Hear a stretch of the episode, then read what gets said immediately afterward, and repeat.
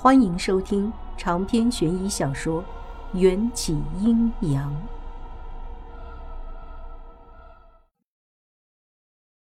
按照大巫给我卜卦算出的方位，我来到了一片长满了桃子的地方。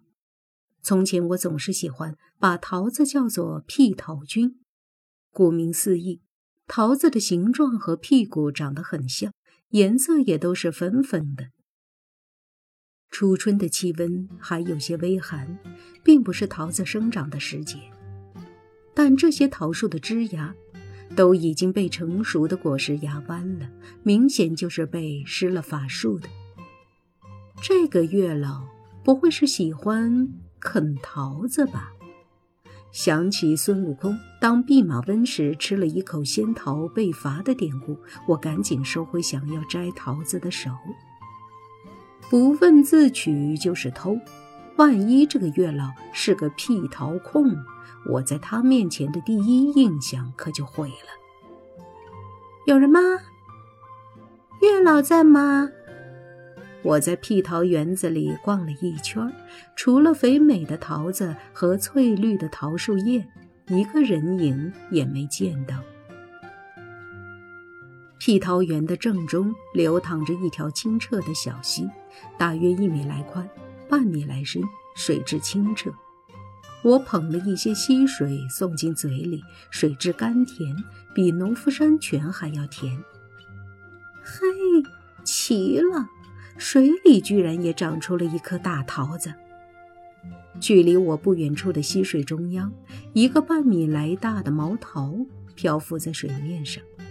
这颗桃子的生长环境无比的奇特，个头也比树上的那些桃子大得多。我好奇地跳进小溪里，想要一探究竟。话说，这只桃子上的毛未免也长得太多了吧？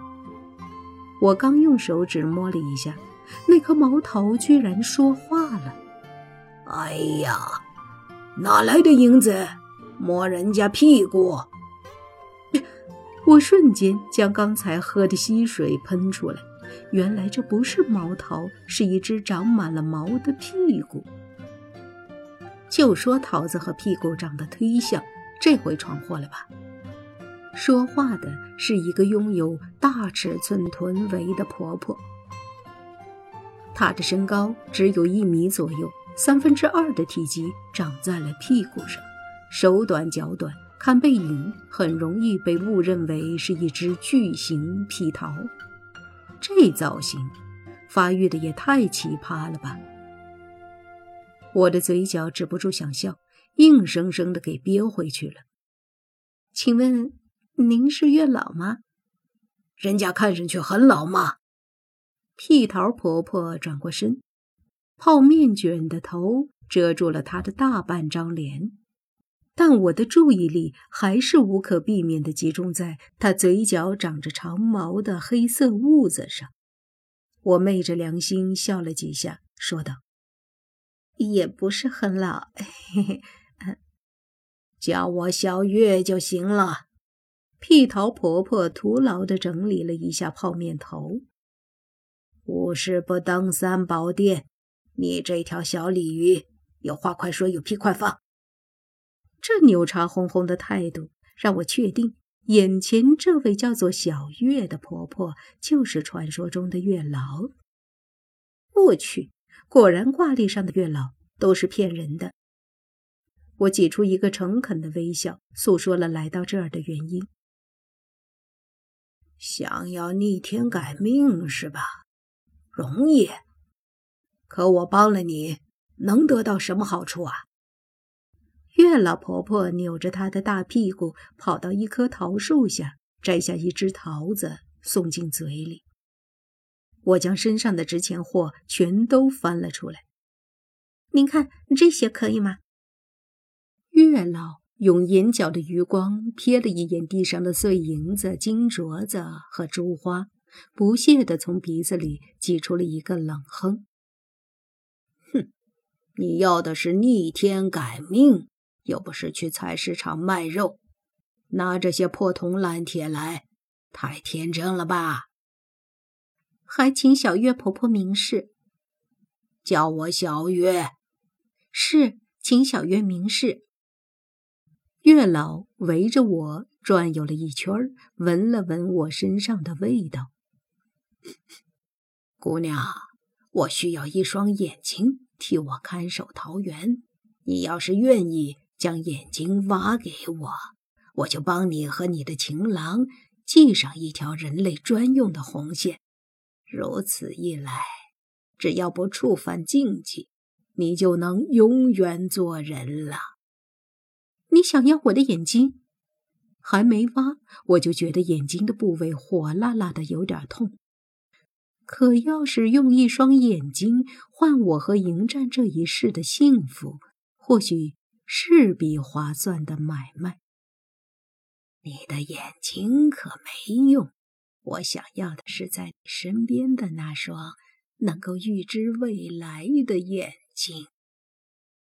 月老说话的声音很轻，却像是贴着我的耳朵在说，听得我头皮发麻。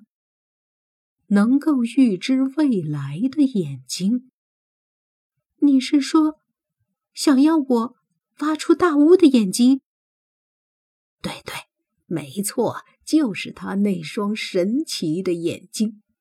把他的眼睛带来，你就能变成人了。月老重复说着这段话，试图蛊惑我。伤害别人，成全自己，或许比挖掉自己的眼睛来的容易。可我没有伤害别人的习惯，也不想双手沾满鲜血。月老没有等我，化作一团粉色的烟雾消散了，徒留下诡异的笑声。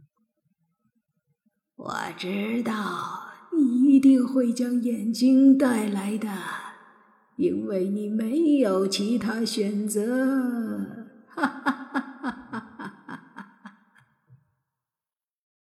你错了，我还可以去地府。我转身离去，心中满是失望。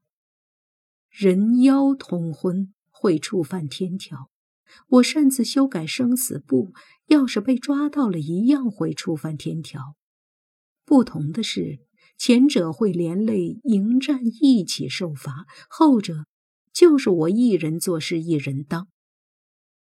这一夜，我在驿站最西面的房间里，学着以前。外婆走家时灵魂出窍的样子，先点燃七支蜡烛，然后带着用骨灰制作的沙漏前往阴间。